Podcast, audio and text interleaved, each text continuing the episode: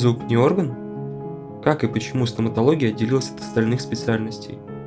Автор Виктория Соколикова, редакция Таня Молчунова.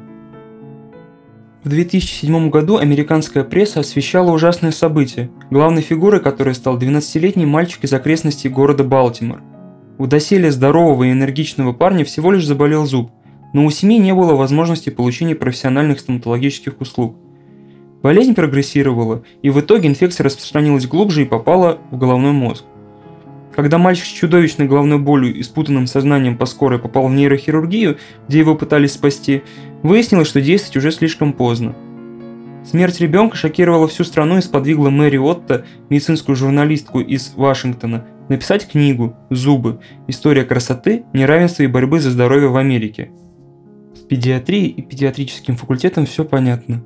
Ребенок, будучи особым организмом, имеет отличные от взрослого нормы, показателей и рекомендаций к терапии. Но кто-нибудь когда-либо задавался вопросом, почему стоматология выделена в отдельный факультет? Почему врач – это врач, а стоматолог – это хотя и такой же врач, но что-то особенное? Почему не менее сложные, например, кардиология, онкология или травматология, не удостоены отдельной образовательной программы? Почему во многих странах медицинская страховка и стоматологическая страховка – это две разные вещи? Почему ротовая полость живет отдельной жизнью даже в рекламе?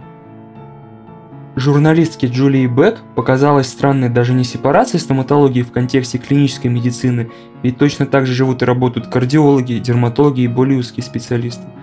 Ее заинтересовал вопрос отдельной образовательной страховой системы в стоматологии, и почему стоматолог – это совершенно отдельная и особенная медицинская профессия. Джулия Бек связалась с Мариотто и состоялось интервью, которое легло в основу этого материала. Итак, истоки зубного врачевания. Всегда ли стоматология была отделена от большой медицины, или же было время, когда она была интегрирована в нее? Ответ прост – всегда. Более того, стоматология словно сама не хотела связываться с общей медициной, предпочитая врачам даже парикмахеров. Одной из профессиональных услуг цирюльников в давние времена была экстракция зубов, а также ремесленников, которые изготавливали примитивные зубные протезы и занимались реставрацией зубов. Пол Ривер, известный на всю страну герой американской революции и потомственный ювелир, не имея никакого отношения даже к базовой медицине, делал отличные по тем временам зубные протезы. Отдельной профессией стоматология все же становится в 1840 году в Балтиморе, когда усилиями и стараниями двух стоматологов-самоучек, Горация Хайдена и Чепина Харриса, был открыт первый стоматологический колледж в мире – Хайден и Харрис обратились в деканат медицинского факультета Университета штата Мэриленд с просьбой ввести для студентов-медиков курс стоматологии, попутно подчеркнув свою веру в стоматологию как в специальность медицины, а не механическое задание для парикмахеров, что стоматология заслуживает статуса профессии и, как следствие, нуждается в образовательном оснащении и лицензировании. В университете все прочитали, обдумали и ответили – что факультет они открывать не будут, поскольку стоматология – это слишком маленькое поле знаний и навыков, как и слишком узкая область медицины, не имеющая для нее большого значения. Хайден и Харрис были поражены до глубины души и решили открыть свой независимый стоматологический колледж в этом же городе, но осадочек остался серьезный. Событие это получило название «исторический отпор», и иногда, время от времени, вспоминается недобрым словом, подразумевая особое отношение между врачами и стоматологами – так и живут эти две специальности отдельно друг от друга со студенческой скамьи, вырастая в две отграниченные друг от друга системы. Люди поднимали этот вопрос много лет и взывали к реформам. Мэри называет Уильяма Гиза, химика начала 20 века, своего рода пророком. Уильям Гиз в свое время посетил каждый стоматологический колледж в США и Канаде в рамках кампании фонда Карнеги и призвал считать стоматологию очень важной отраслью медицины и здравоохранения – Стоматология больше не может восприниматься как просто технология некоего обращения с зубами, говорил он. ГИЗ выступал с инициативами объединения медицинских и стоматологических факультетов, однако стоматологи настаивали на разделении. Спустя почти 80 лет Дэвид Сетчер, бывший главный хирург США, опубликовал доклад, в котором призывал признать неразделимыми общую медицину и медицину полости рта. Однако и это стало своего рода вызовом в профессиональной среде, и вопрос этот не решен до сих пор. Мы продвигаемся, да, но очень и очень медленно, говорит Мэри Отто. Так что же, это только бизнес? Во многом причины борьбы самих стоматологов за свою независимость можно называть рыночными, продолжает Мэри Отто. Но профессиональная автономия – это не шутки, это очень непростая вещь. И действительно, событие, которое влечет за собой обособленность стоматологии от общей медицины, нельзя назвать простыми. Формируется отдельная страховая система и особый доступ к профессиональным услугам, и часто это может нести за собой серьезные последствия. Одним из наиболее ярких примеров является то, что в США более миллиона человек в год обращаются в отделение неотложной помощи с проблемами в полости рта. И это не истории про попавшего в аварию человека, это пациенты с жалобами на зубную боль или подобные состояния, которые по-хорошему должны быть осмотрены в стоматологическом кабинете. Такие посещения обходятся американской неотложке более чем в миллиард долларов в год.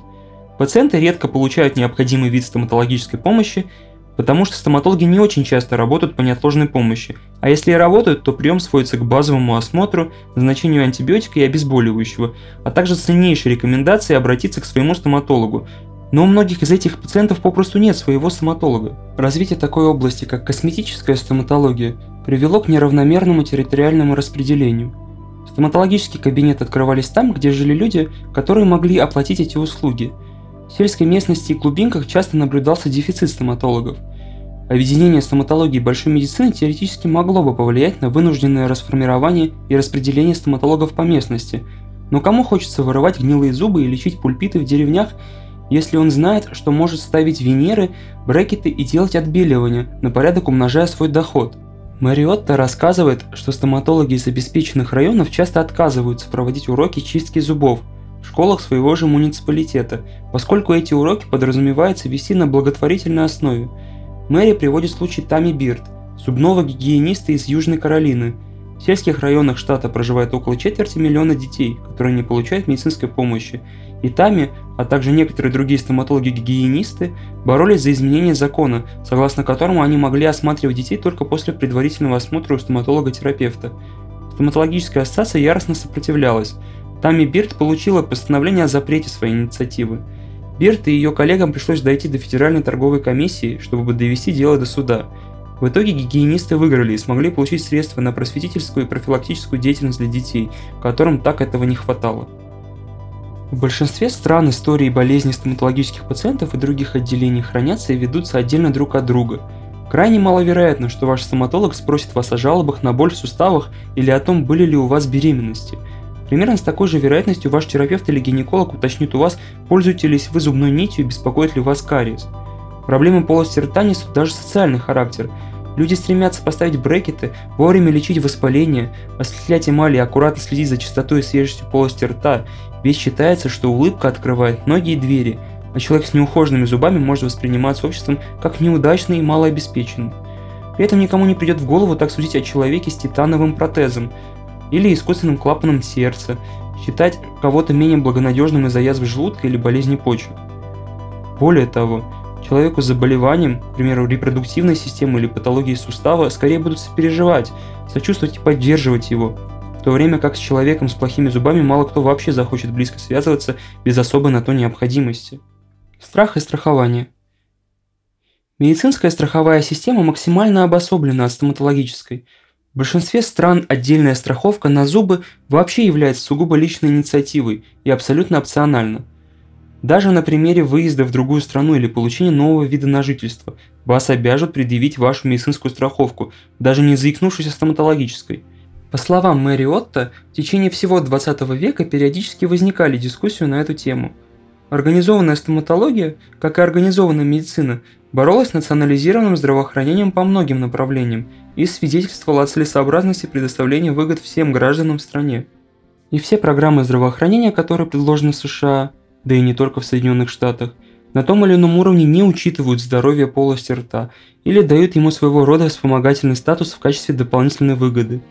Это характерно как для государственной страховой системы, так и для частной. Интересно получается – с одной стороны, в большинстве стран стоматологическая помощь считается необязательной, а с другой, в этих же странах, особенно в среднем и выше экономических классах США, Европы, Австралии, а последние 30 лет и в России, насаждается обязанность иметь идеальные, выровненные скобами, отбеленные зубы без кариеса. Мариотто удивляется тому, что традиции идеальной улыбки особенно сильны в США, где доступ к базовому стоматологическому уходу имеет всего одна треть населения до ушей или насколько хватит денег. Во многом качественный уход за полостью рта стал еще одним социальным инструментом неравенства. Идеальная американская улыбка восходит ко временам Великой депрессии, когда молодой дантист Чарльз Пинкус обратил внимание на зубы актеров тогда еще только набирающих популярность голливудских фильмах. У большинства из них, например, у Джеймса Дина, выросшего на ферме и имевшего топорные зубные протезы, а также у Джуди Гарланд и актрисы малышки Ширли Темпл, зубы были далеко не идеальные, и Чарльз начал работать с киностудиями. Для Ширли Темпл, потерявшей силу возраста свои молочные зубы, он создал маленькие виниры, чтобы мы могли видеть ее такой, какой ее видел весь мир, с идеальным набором жемчужных зубов.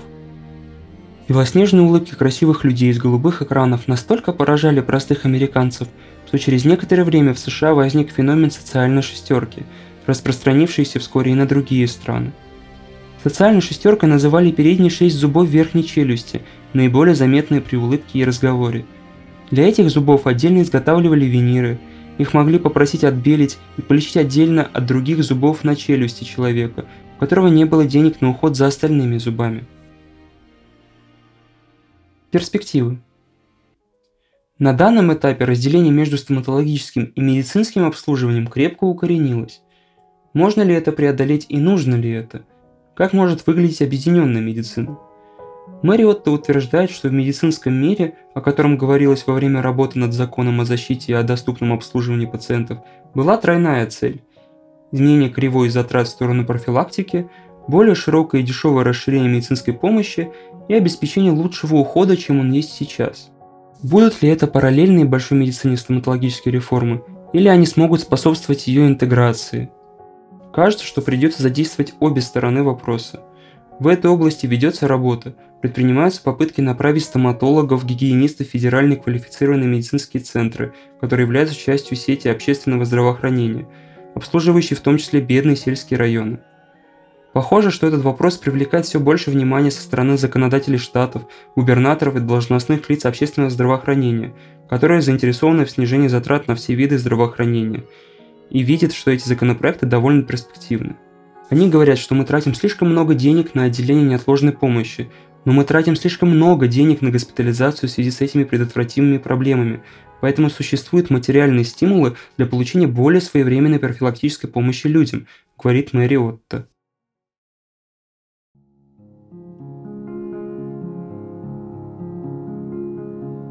Интересно, а можно как-то вернуться в 1840 год и уговорить деканат медицинского факультета университета Мэриленда открыть там стоматологический колледж?